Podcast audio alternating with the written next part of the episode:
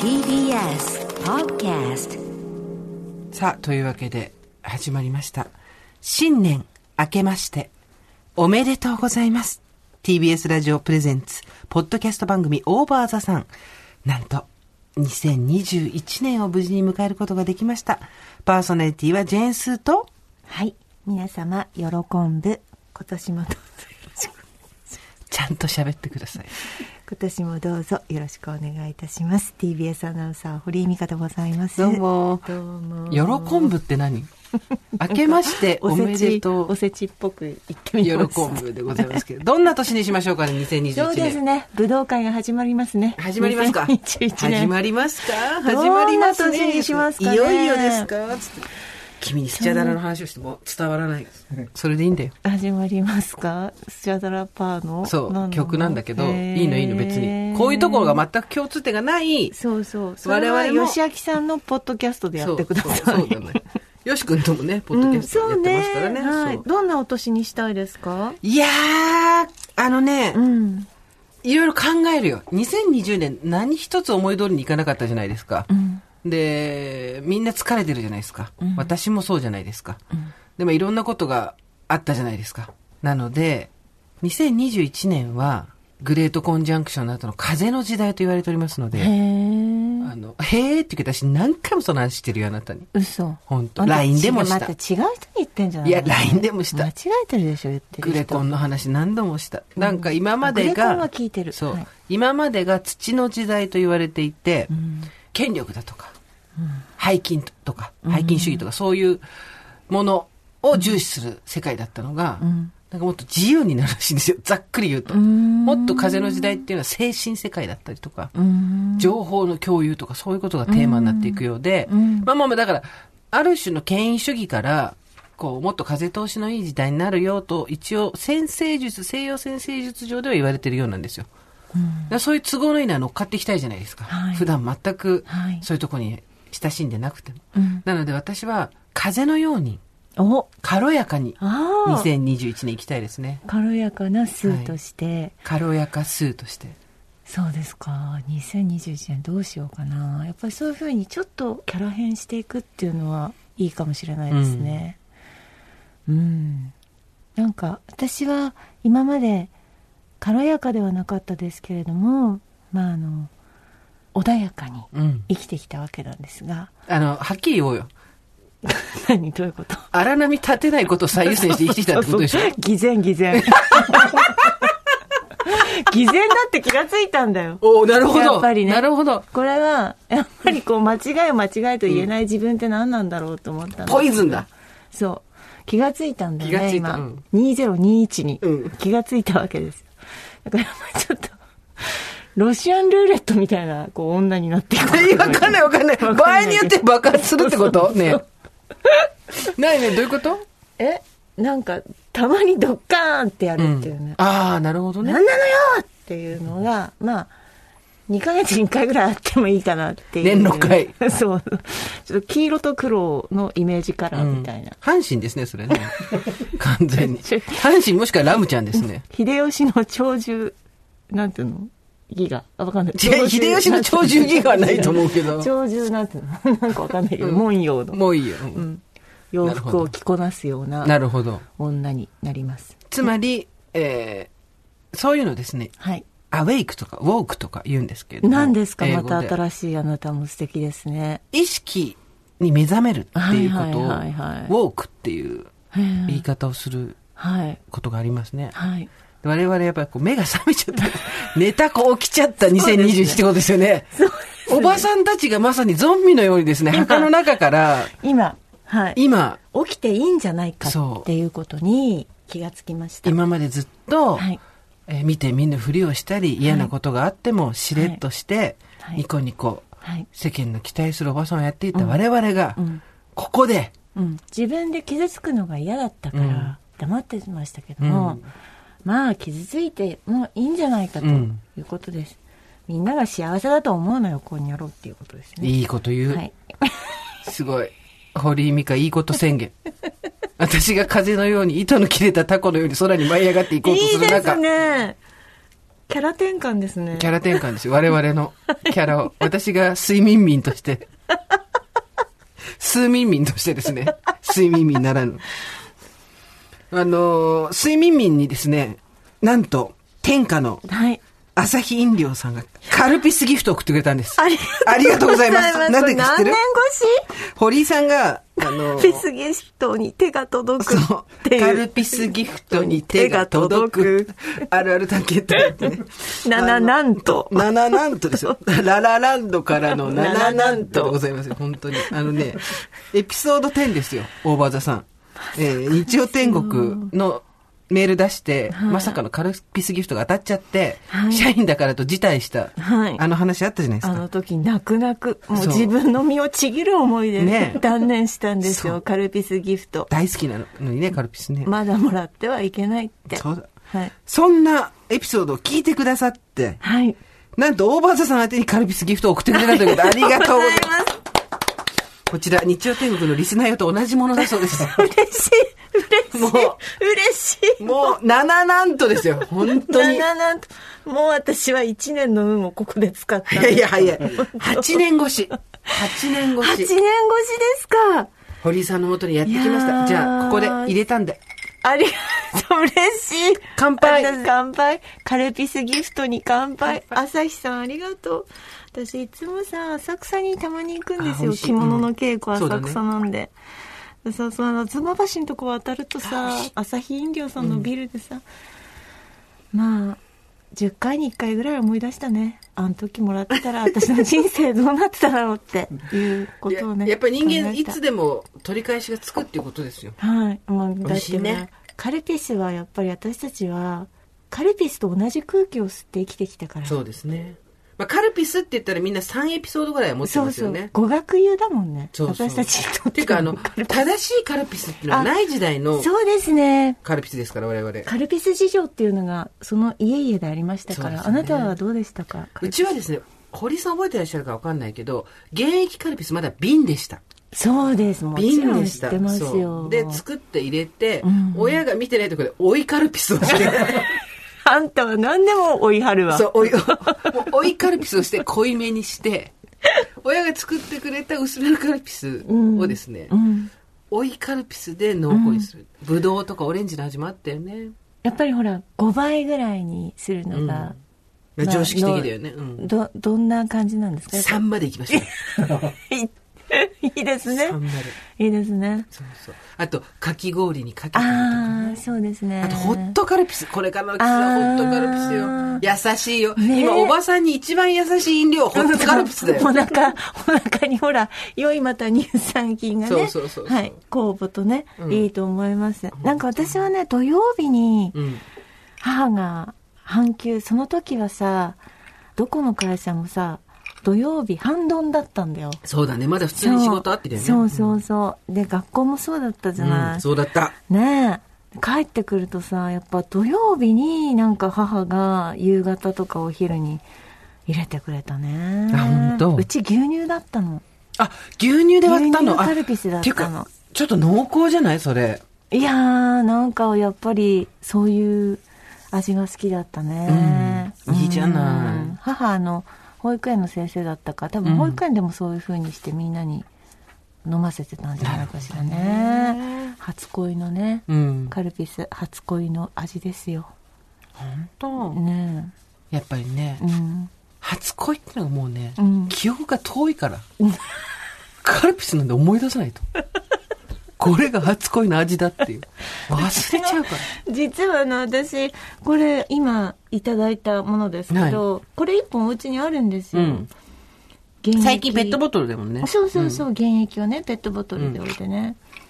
でまあ私は割とちょっとちびちびやってるんですけど誰にも飲ませない 飲ませてやれよ。旦那さんがこの前なんか夜中にギュッと起きてさ、うわーっつって下に行って「な、んも飲むものね!」って言ってて、 それでなんかカルピスを見つけ出して、自分でガチャガチャって氷で入れて上にベッドのとこに持ってきてグッて 飲んで「うんめえ!」って言ってましためっちゃうめえ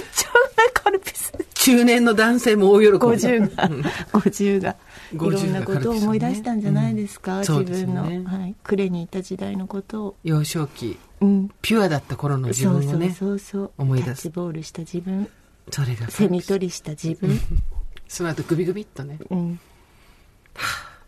いやーいいよカルピスと一緒に生きてきたからね私たちね、 もうここで番組終わっちゃうぐらい私たち落ち着いちゃいましたね、今日ね。もうね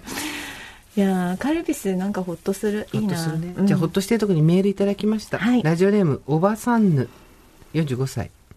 女性の方。スーサミカさん、おはこんばんちは。こんばんちはいつもヘドバンと爆笑しながら楽しく拝聴しております。ありがとうございます。そして本日めでたく45歳になったにもかかわらず、と先週から濃厚接触による絶賛自粛おばさんです。うん来た、幸い PCR 検査は陰性でした、私は独居中年なので基本一人でいることに慣れているのですが親しい友人たちに濃厚接触者で自宅、えー自粛になったよと告げた途端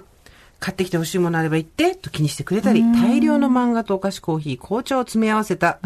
自粛エンジョイグッズを送ってくれたり素敵オンラインで誕生日会をしてくれたり、ケーキを買って持ってきてくれたり、泣けました。一人だけで頑張って生きなくてもいいのですね。予期せぬ歳末助け合いに感謝感激の誕生日になりました。いいですね。この年になってセーフティーネットのありがたみを痛感するとともに、ちっぽけな力ではあるけれど、自分が社会に何かできることはないかなと考える機会にもなりました。ちょうど13回目の放送でお話しされてましたが、私も助けが必要そうな方がいたら声掛けしようと思います。それだよね。ますます寒くなります。スーサミーカさん、どうかご自愛くださいということでございます。うんそうですよ。ね助け合い。そうだね私たちはいつだって歳末。そうそう です1月だって4月だって歳末人生単位で歳末。そうでもあなたいいこと言いました本当になんかここでちょっとみんなやりますかって感じじゃない、ね。そうそうそう。なんかちょっとでもあちょっとでも幸せとかあちょっとでもなんか楽しいなっていう気持ちの人がいたら、もうそれは他人にギュッとねそうそうそう向けていくっていうことですよね、あとその、ちょっとでも辛いなとか、ちょっとでも苦しいなっていう時は、助けてーってちゃんと言そうそううっていうことですよ。うん平気な顔しない。ね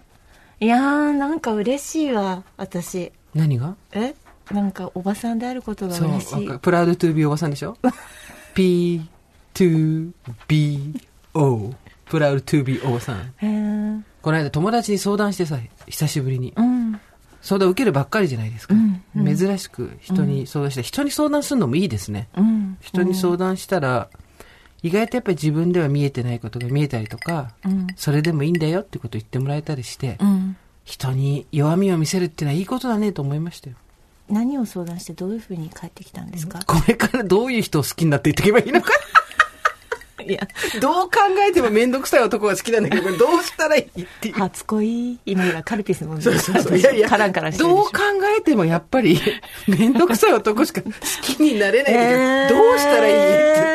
たら、もう答えは仕方がないで した。うん、もうがんじがらめになれとなん巻ていきうかも込うまれていけと、うんなんか、なんだろう、あの、再生工場になったつもりでいけって言われました。あひどくない相手の人生そんなね、否定するようなこと言っちゃいけないいでますあけど。まあ再生させるの好きだったりしますいや、でもそれはちょっとおこがましいじゃないですか。うんでも再なんか生こで野村じゃないんだからって話でさねうマー君神の声不思議な声えそうそうパいやいやいやッと出てくるあたりがいいよねマー君神の子不思議な子っつってそうねだよ野村はさ、やっぱりさ勝って反省負けて反省っていういい言葉があるんですけどね、うんはやっぱり負けて反省が素晴らしいって野村さんが言ったらしいんですよ、負けてもあでも負けた話ど普っち通じもゃあんるんだけど、うん負けて反省勝って反省で負けた反省が素晴らしいって言ったわけ、うん野村さんはでも私はねやっぱ勝って反省なんじゃないかなって思勝ったところで浮かれない、ううん、そういうことですよねうんそうやっぱり人生、うんこれからも負けたり勝ったりの連続ですから、うんここでいやー勝ち負けもうよくないまあ今言いたいことは分かるよ勝ち負けでも人が負けをでも勝いち負けだやな負けや勝ちを与えてくるじゃんそうだな歩いてるだけではい勝ちはい負けってやってくるんじゃんこっちはどうでもよくてもさそうだなうん、だからあれに対して返しが欲しいねうん勝なちん負けって言われたらそうじゃない っていう引き分けっていう山川 みたいなそういう暗号にしちゃうっていう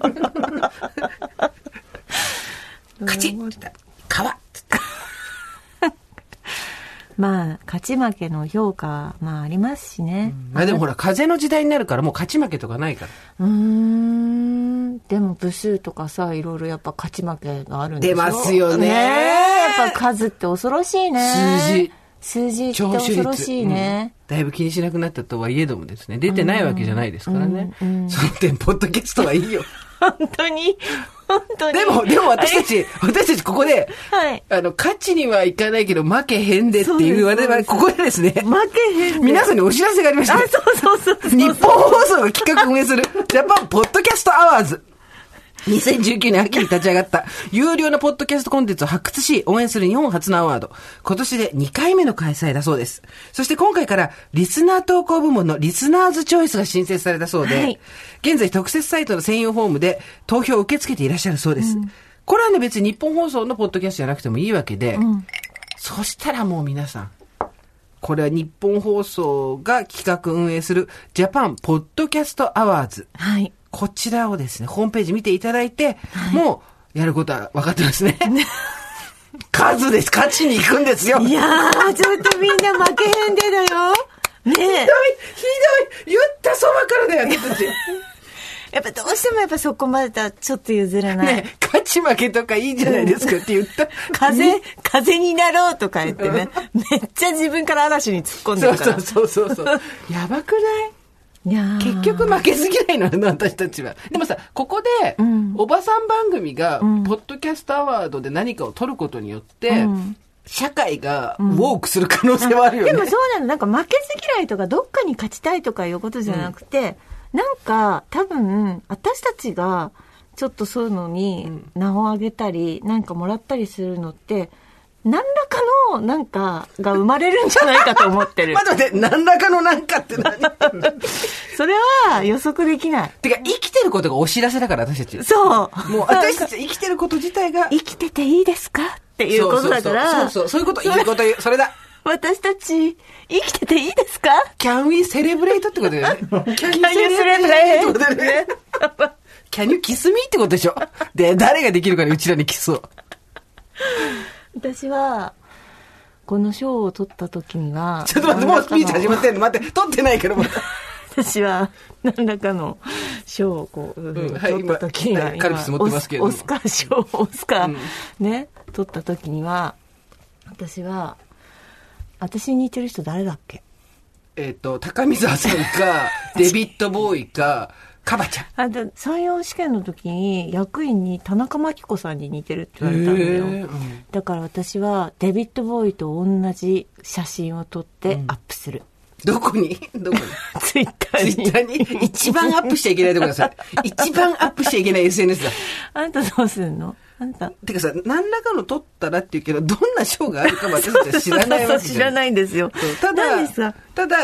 ジャパンポッドキャストアワーズの人たちに知ってほしいよね。オーバーザさんっていうなんだかよくわかんないものがあるっていうことは、はいお見知りおきいただきたい。そうですね、毎日が歳末助け合いっていうのがキャッチコピーですから。なんかなんでしょう正式名称で出さなきゃいけないんですかで、一応書いてあるけど、でもさすがにオーバーザさんのどこが大文字小文字で、そうそねれで弾きはしないでしょうあ。そうですかそうと思うよ。うんえー、ちょっとこれはね楽しみですね我々もほら、デカメディアに進出してきましたから。そうですか週刊文春載ったね。そうですねまさかのまさかでしたね あのドンチキ漫才みたいな、 あんなふざけたインタビュー。いつ、先週、先々週で、載載ってっまたよしね。たはい、うん伊勢丹写真館みたいな写真が載ってまいしいた写真だったじゃないいい写真でした堀井さんの後ろからで私が顔出して、ん敬愛する阿佐ヶ谷姉妹を彷彿とさせるよそううなですね我々が尊敬している、はいそろそろ衣装も作らないといけませんね私たちはお揃いのねそうそうそう本当にでなんとですねあの ニーハイにしたいですその説はえ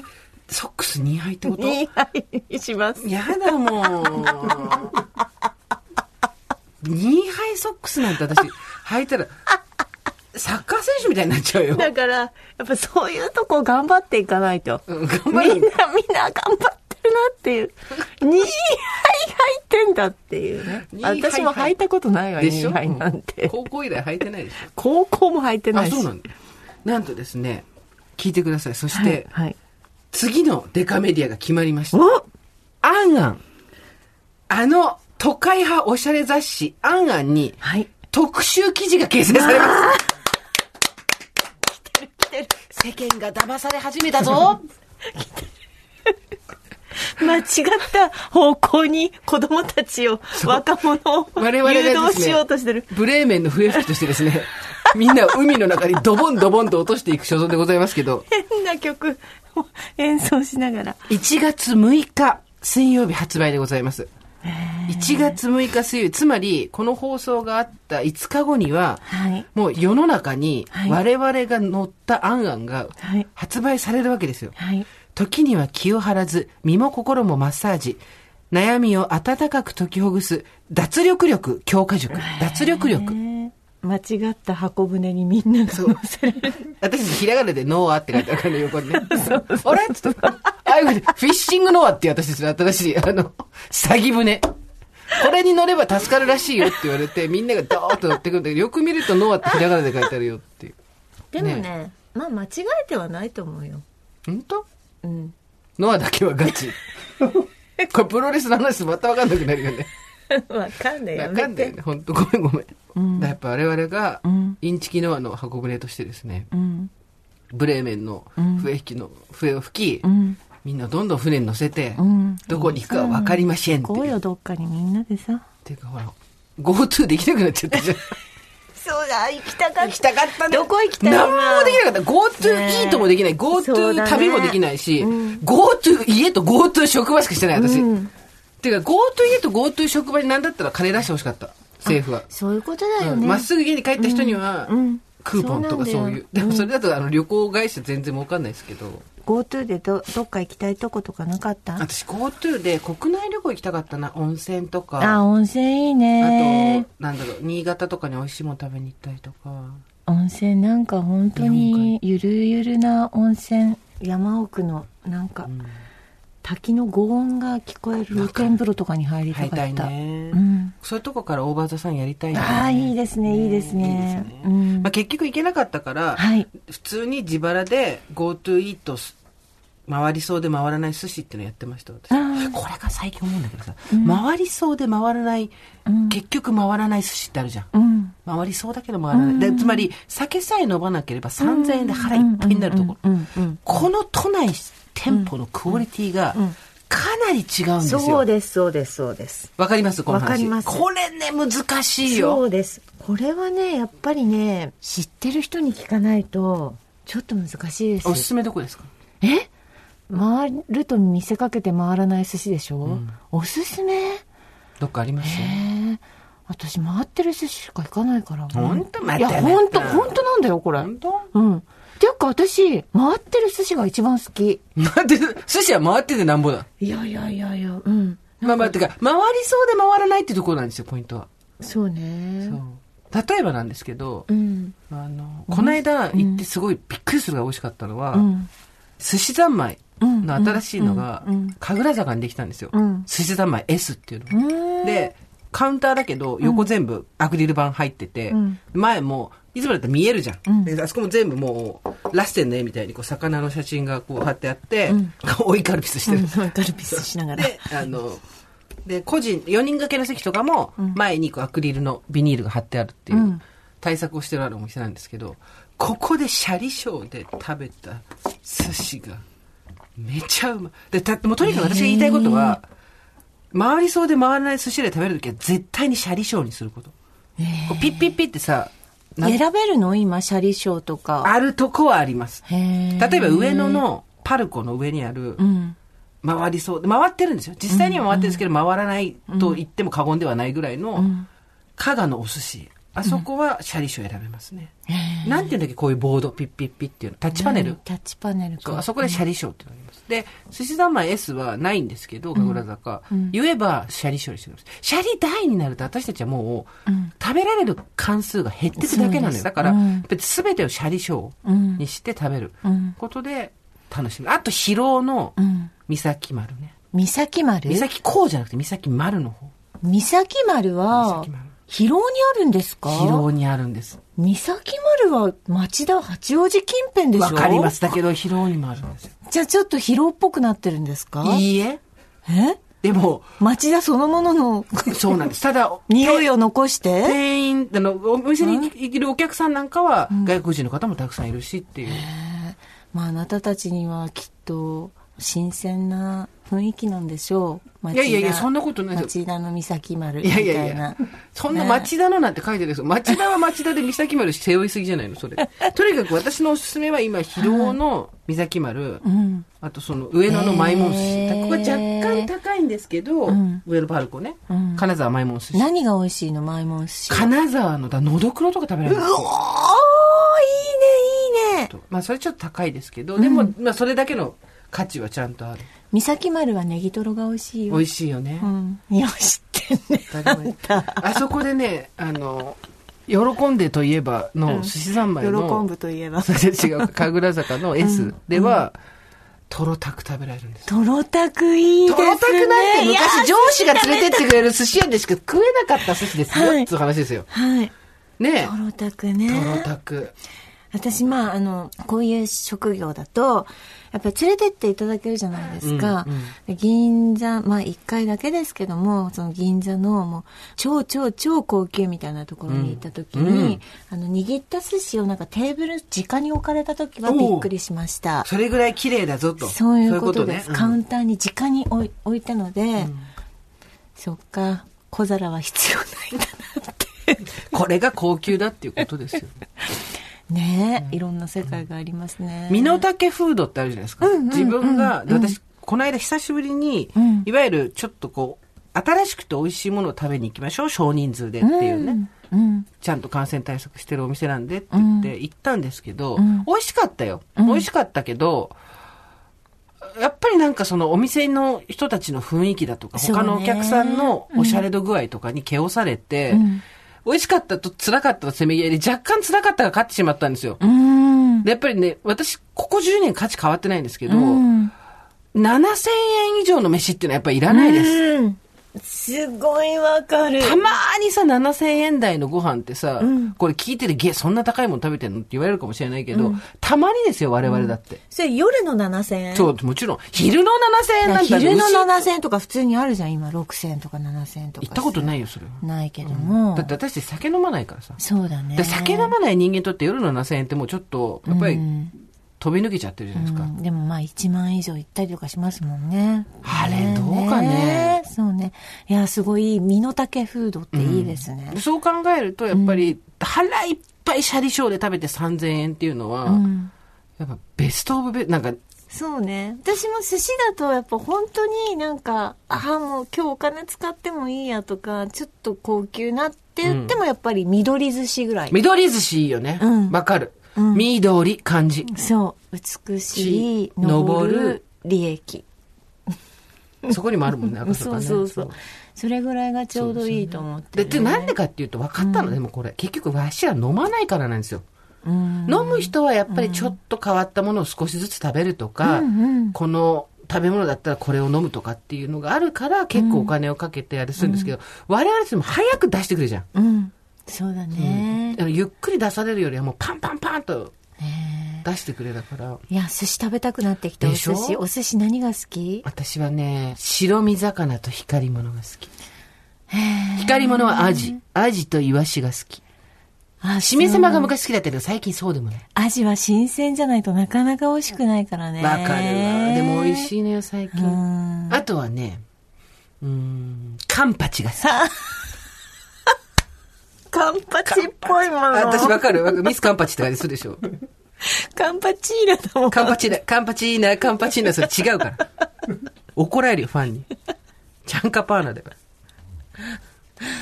そう。あなたは私ね、これ本当にね、カッパ巻き好きなの。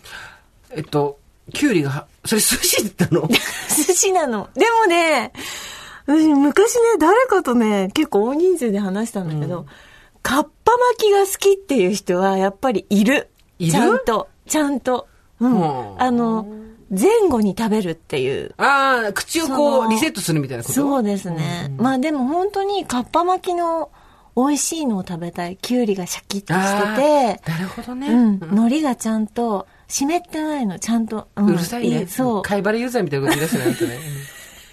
でも、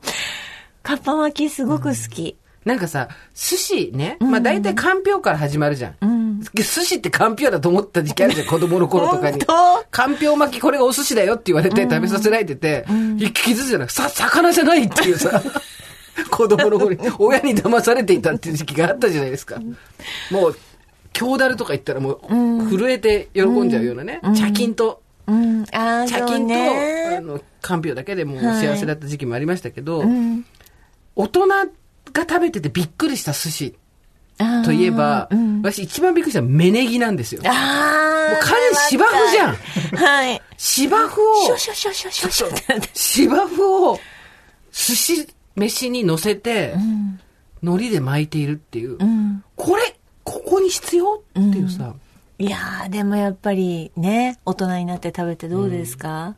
そんなにね、 ピンとこなかったあ、ですよそうそ う、そうですか。お美味しい芽ネギは本当に美味しいですよね。それみんなそうだ、ま美あ、味しいそんうだそうだよね。あ、とね、大人になって良さが分かったのは小餅昆布。あー子供の頃それ言はって全くた分かんなかった。うん全く分かんなかった。何これ怖いと思ってたけど、私ね大人になってねいや美味しいと思ったのはね私男鹿半島に暮らしてたことあったから、うんうんサザエをよく食べたんですよ、はいはいサザエってさグリンって取るとさぐるぐるぐるって回ってきてさ下の方にさ二重丸みたいなのついてるのわわかかるるわかるあれもねモン二重丸スターみたいなとこでしょ二重丸みたいなうんわかるわかる絵がついてるやうんついてるついてつるわかる遺跡のなんわかかるわみかたる。あいなやの、あれつでしょあの、矢を射る的みたいなやつでしょそうちっちそう。ゃあいれう本当んに気持ち悪くて嫌だったんだけど、大人になってやっぱり食べたら、最高、あそこがやっぱ美味しいんだなっていうのはすごい分かった。でやっぱ私たちもん、肝じゃん。だから、存在キがモ、キ肝モ、じゃキん。モってことだそうね。私たち肝肝だから。キモ、キモになっちゃったってことだうねん。ピッカピカみたいな感じで言ってほしいんだけど、肝、肝肝だから。キラッキラみたいなそ。うそう、気持気持だから、気持ち悪いんじゃないよ。気持ち悪いんじゃない。決して気持ち悪いんじゃないよ。キモのキモの中心いってるっていそうこうとだそようねそう。だからやっぱり選ぶよね、人を。うんあとね、小さい頃ね、 思い出す。藤壺ってさ、はいはい。怖い話しか連想しないじゃん、藤壺ってもう。藤壺ってさ、膝で増えるってで言ったそうじゃそんうそう。だからそれ、都市伝説 でしょ。都市伝説で。もうさ、だからさ、ああいう貝類っていうのが私苦手だったうんの、昔は。うんそう、藤壺うんとかはさ、いはい。で、藤サ壺。ザエとかさ。 あれはどうでしたあの、ミル貝とかさ、鳥貝とか、ああいう貝はどうでしたあ、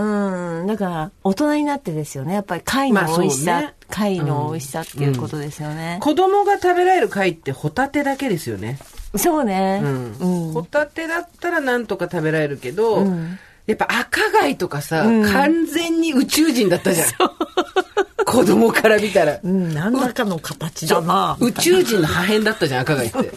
これは何らかの形そうそうそう。それやっぱ、かんぴょう巻き食べるよね。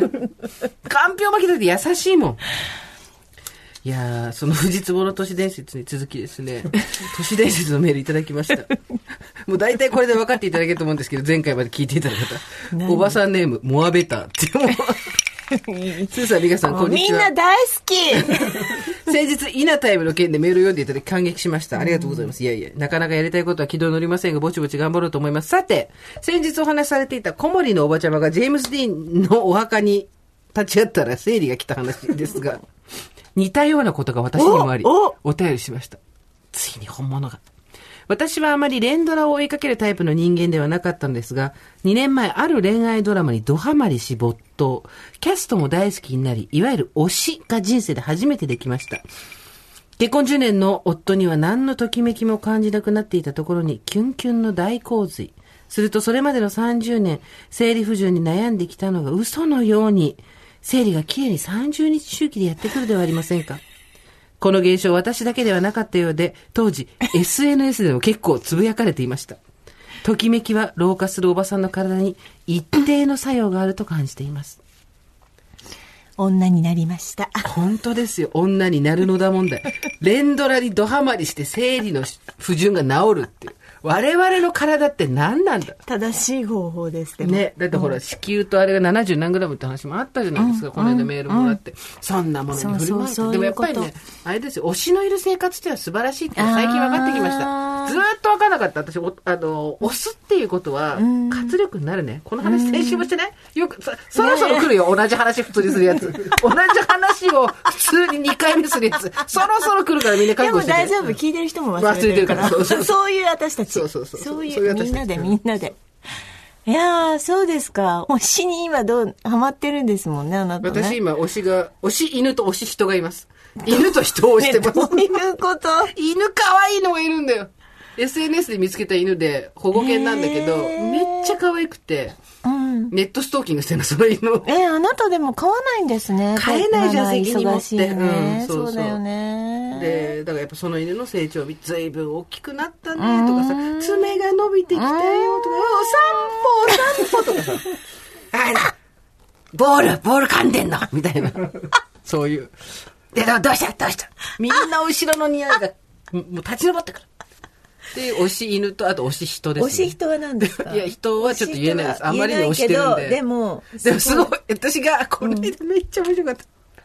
あの、これ聞いてない人だといいなと思うんですけど、これ推しにうわー盛り上がって、推し最高うわーってなって、それを友達にバー話してたんですよ。で友達も優しいから付き合ってくれるんですよ。これで今大変なんだろうな、人生と思って。で、そうこうしてるうちに推しのことを調べているうちに、ちょっと推しに対して批判的な目を持ち始めた。なんでここは違うんじゃないみたいな、こういうところがダメなんじゃ ないみたいな。うん 来 たよ出たよこないだ好きになった人なのに、こないだ推しに決まった人なのに、ここをもっとこうすれば売れるんじゃないみたいあな。んたの勝負だねそそうれはねそうそう、なっちゃったわけ。で、それは友達に出したら分かると。私もそこが気になってた、みたいな感じで。で、もう、ついこの間まで私はもうこの人を、本当に全身全霊で応援して何も疑ってなかったけど、今はちょっと引いてるみたいな、少しちょっと距離を、なんか、ダメなところは、ぜぜひひで行きたいみたいなことを一回も会ったこともない、その人の活動を生で見たこともない手出して言ったわけ。で、友達と、わかるわかるみたいな。でもその気持ちはわかるよ。つってやって、その後ツイッターエゴサしてたら、ジェーン・スーとして全く同じこと言ってる人がいて、もう今までジェーン・スーめっちゃ押してたけど、最近この点に関してはちょっと引いてるみたいな。で、ちょっと冷静に見ようと思って、勝手に燃えて勝手に振られるやつ来たと思って、因果応報のスピードが速いんだよ。本当に。あっという間因果応報。でもまあ自分であの自己完結するからいいじゃんそれでで、その時に、あ、私こういうことやってんだなと思って、こう、推しに乱れたらすごい辛かったから、などこにも書かなくてよかったなと思って。ねえでもやっぱりそう推しがいるとなんか何ちょっと体臭楽しいですよき体臭きれいな匂いしたりとかす るのバラの匂いみたいなバラの匂いが。それはもう、吐息はバラ飲んでますから。そうそうですけどななんか変化があるんいですや、かでもなんか分かったのは、ん推しは、できたら、狂っただけ正しい。へえ狂い咲きサンダーロードじゃないけど、へー多分、おかしいことをすすればするほど楽しいですね。それはもちろん人に迷惑かけてりゃないですけど、なんだろう、あの、 一番自分で、やばいなと思ったのは、あの、お推しの普通の画像の横に吹き出し書いて、 私の名前呼ばせた り。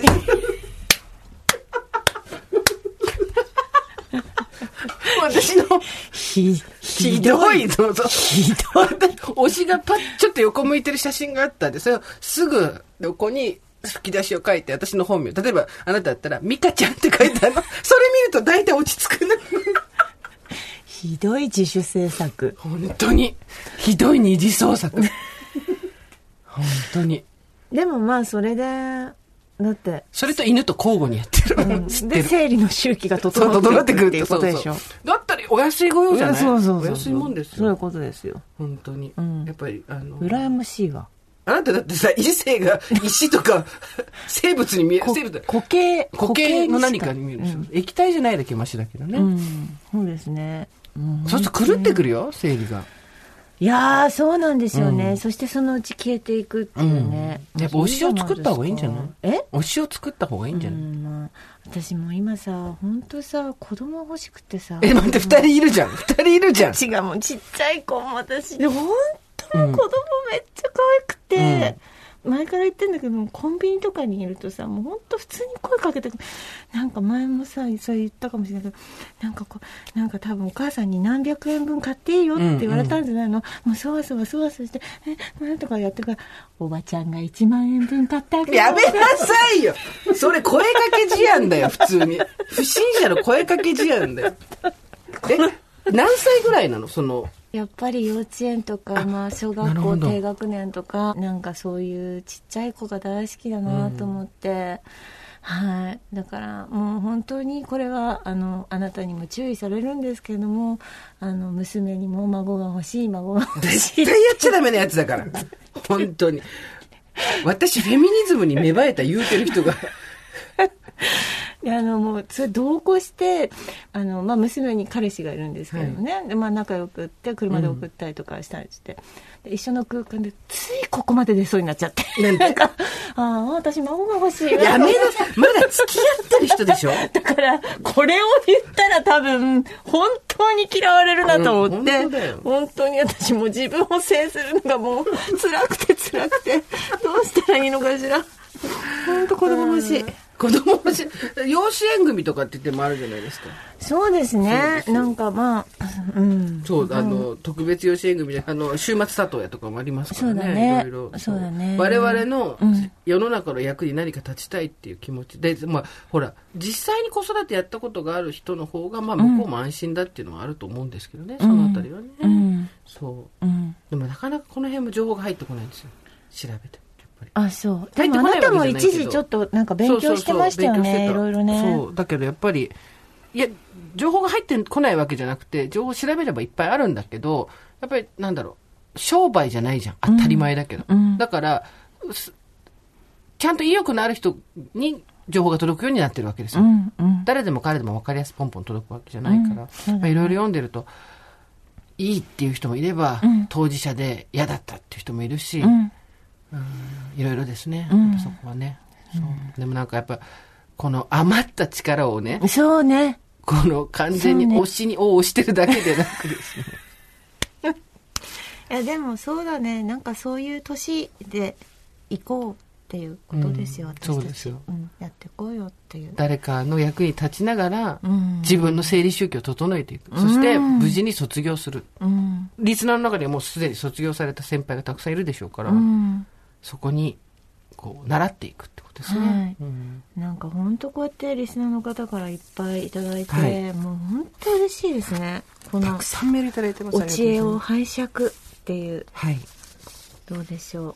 まだメールが止まらない VIO 脱毛メ ールはい すごいんだよね VA をめっちゃ来るんだよねはいなんかみんなもうもそもそしてきちゃってねなんかね聞いてるだ もけうで、ね、抜きたくて抜きたくてしょうがないみんな、VIO。えー VIO 脱毛の話を聞きつけて初めて お便りしますって言ってどこで聞きつけてくんのこれいやいや、我々のラあジそオ、うでラすジオとか、ポッドキャストですよ。 41歳の独身でございます、えー私も一本白い毛があったのでパートナーがいないうちにやっておこうと光脱毛をやりましたいいですねはい、新しい火の火の欄に登場しました光光脱脱毛毛光脱毛はレーザーほど強力ではないですが肌に優しくお値段もお手頃、ん全脱毛が目標で6回コースを2巡やったところでまだ毛は残っていましたが急に気力がなくなり それある行くのを途中でやめ、前の面はまだらに10本ほどアイラインは中の方は割とまだ残っている感じ、というのも光を当てる前に氷のようなもので冷やされるのが辛くて辛くて、毎回終わった後には体が冷え切ってお腹を下しておりました、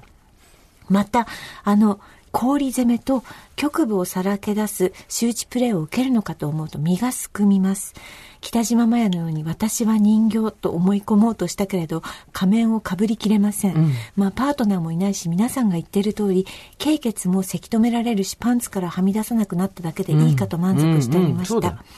なんかあったら前の10本はシェーバーで処理すればいいかなと。それから5年。思いがけず、パートナーができ、おうオーバーザさんを聞いていたら急に焦りが出てき て、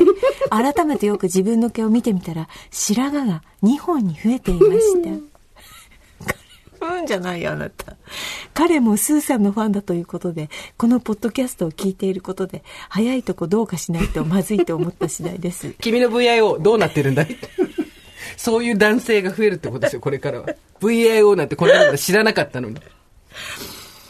レーザーでさっさと短期間で終わらせるのがいいですね。そうだな。それでは長文失礼しました、お風邪などひかれませんようありがにとうございますご自愛ください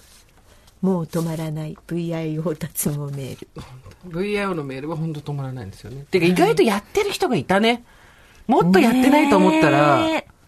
すごいわあとやっぱり、あの、これが気づきかと思ったんですけど、誰が履くんだこんな毛のはみ出るパンツっていうのが、毛がない人が履くパンツだったっていうね。ちょっとあのー言っていいですどうかぞ今40代50代でこの VIO の話してるじゃないですか、私ねすごいいい情報を聞いたこれをポッドキャスト私の知り合いが、まあ、聞いてくれてるんですよ、はでお子さんが、えっと、中学う生んなの、うん。中学生今やってるんだよね、嘘でしょ部活でうん。嫌だからその下半身を処理したりするのが、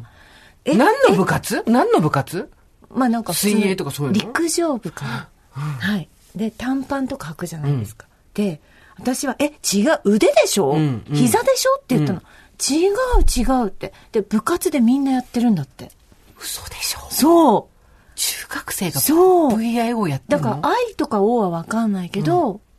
V V は多分そうなんじゃないアマドン .jp だったじゃない私たちの中学生の時ので V なんもて。まあなんかそれが普通だから脇とかももうその永久脱毛、えーなんかほらカミソリで剃るとか脱毛するとかじゃなくて、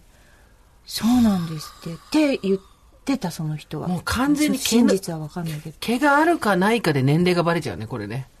何歳でしょうかつって、だったりなんだ T T、T、T、脇に生えてるから50以上つって。 T ポイントみたいそうそうそうをしました還元できませんつって。どこにも還元できません。私 T ポイントといえば、はいあごめん VIO に戻ります いやいや、戻んないよ。T で行こうよ。VIO、全 T。然関係ないです、T ポイントといえば私ちょっとある DVD をさ、ずーっと2年ぐらい返してなやかっばいじゃん、それ。それやばいじゃん。た でそれが T ポイントのあの毎月借り放題みたいなやつに入ってるんです、ディスカスみたいなやつだそうそう、それで一本の DVD がずっと眠っててそれ大丈夫えー早く返せって言われてない何にも通知来ないだから毎月毎月それ借りてる980円みたいなの払ってるからそういうとこなんだよねこの前旦那さんにあの携帯の料金見直してみてって言われて見直して、旦那さんは旦那さん払ってて私は私で払ってるんですけど、見知らぬ番号で3000いくら取られてる嘘で しょこの番号え、何それ でねやっぱりあのほら更新の時なんかタブを買うと安く安くなるとかありましたねなるですよとかあじゃあ何その使ってないタブ代にはいっていうのがありましたから良くないですしっかりやっていきましょよくないですよ。う VIO もねねしっかりやっていきましじょゃうあ、しっかりした方からメールいただいております。ラジオネームささやかさん。すーさん、みかさん、はじめまして。今日は報告したいことがありメッセージさせていただきました。ずっと就職活動をしていたのですが、この度仕事が決まり、1月から働き出します。よかったですね。仕事をしようと思ったきっかけは、すーさんが生活は踊るの中で自分の欲望を舐めるなと繰り返しおっしゃっていたのを聞いたことでした。もう一度フルタイムで働きたいとずっと思っていました。今からフルタイムましてや正社員なんてなれるわけもないと思っていて、ずっとその気持ちを押し込めていました。でも何度も何度も自分の欲望を舐めるな問題を考えるうちに、昨年12月、自分の欲望を舐めずに向き合ってみることに決めました。これ昨年というのはいもう一個前だね。2019年ってことだね。まずは、えー就職に向けてスキルアップできるような学校に通うと決めました。コロナで授業がオンラインになったりと変化の多い生活の中、今月末で、えー授業を終え、なんとか就職先を見つけることができました。2020年の2月にラジオエキスポで堀井さんにお声をかけさせていただき、少しお話しさせていただいたとき、勝手に自分が就職できた暁には堀井さんにメッセージを送ってほしいあー報告そ書をうですかはいその時まで頑張ろうと決めていました。堀井さんが朗読番組のスポンサーをご自分で見つけるために奔走されたことや相談を踊るでの、運がいいと言われることが多いけれど、それは運が目の前に来た時にちゃんと準備ができていたから。という言葉を聞いて途中でめげそうになる気持ちをいつも持ち直すことができました。うんうん今では自分の欲望に向き合ってみて本当に良かったと思います、ん仕事が始まったらまた大変なことも増えるかと思いますが負けへんで精神でやっていこうと思います、えー就職活動の途中では面接やハローワークの行き帰りでオーバーザさんの放送を聞いて何度も励まされました面接前の緊張していた行きの電車でもハローワークで厳しい現実を突きつけられて落ち込んで帰った帰り道も、いつも放送を聞いていました。離婚の話などは特にみんな一緒に頑張っている感じがして勇気づけられました。本当にありがとうございます。ということで、うんささやかさん。うん役に立ってますよ。我々のすっとこどっこいトークが。ねえありがたいですでもね。本当負けへんでって本当にいい言葉だなと思うし、レジリエンスね。うんまあでも私もすーちゃんも2人でよく語ったりもしましたけども、今こんなねあの楽しくやってますけどまあ昔もいろいろありましたあしりねましたし。泣いたりね笑ったりねもう生きてるの辛いなって思ったこともあったしさそうそう。みんなそうやってだましだましですよ。ねえ頑張ったから私たちここに来れたわけじゃないからねそう。だましだまし言ってたからここに来れただけだからそうなね。んですよまだじなんかこうまだ自分をだましだましだもんね、そうそうん、これでいいこれでいいとかさ、でも偽善はえそうそう偽善気づいちゃった の私偽偽善な善んだって2ヶ月に1回起こるっていうね2021年のそう起こっ目ていく標でございますけうど、んというわけであっという間の時間ですよはいメメーールルももたたくくさんいただいて本ち当ょっにあとりがとみうんごなざいでます見たいなっはいて思ってます、はいなんか一枚一枚で、ねいつかやっぱり本当にやろうよオンラインなのか外なのかイベントねやりオンたラいでイすンねうん、パックしてみんなパックででカルピス飲んで、うん、いいですねうん、楽しそうですね水玉模様の服を着てすごいよ画面が大変なこと草間弥生が混ざってても分かんないよそれパックした草間弥生が混ざってても分かんないよ本当に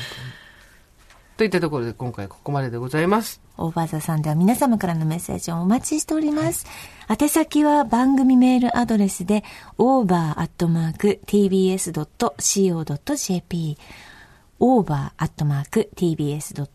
over.tbs.co.jp アルファベットは小文字で o, v, e, r でございます。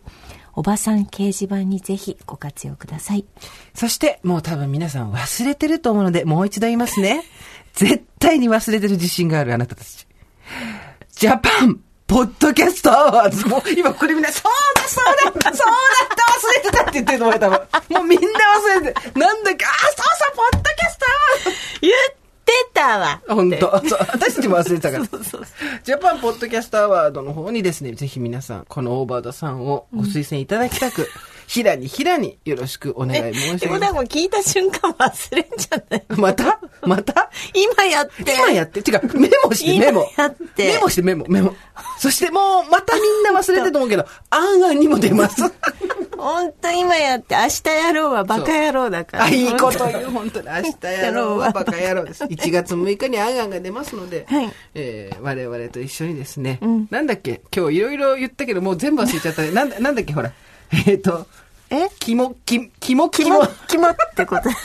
今日のワードはキモキモキモっていうここれとは別にでも気持ち悪いじゃないですか。気持ち悪いじゃない。キラッキラってそう、キラッキラっていう感じですよ。キモッキモですよ。んまだ食べられないんだ、キモって感じですよ ね。お子ちゃまね。まだ食べられないんだ。我々はサザエの蓋のぐるぐるぐるっと寝て一番最後にあるあの目玉みたいなところです。キモッキモでございます。というわけで、大場さんまた来週。えあなたの、それは忘れちゃダメなやつだよ。もう一回いきますよ。そういうわけで、えー、また金曜日の夕方5時に来週もお会いしましょう。ここまでのお相手は、 ?TBS アナウンサー堀井美香とジェーンスーでした。オーバー。 TBS Podcast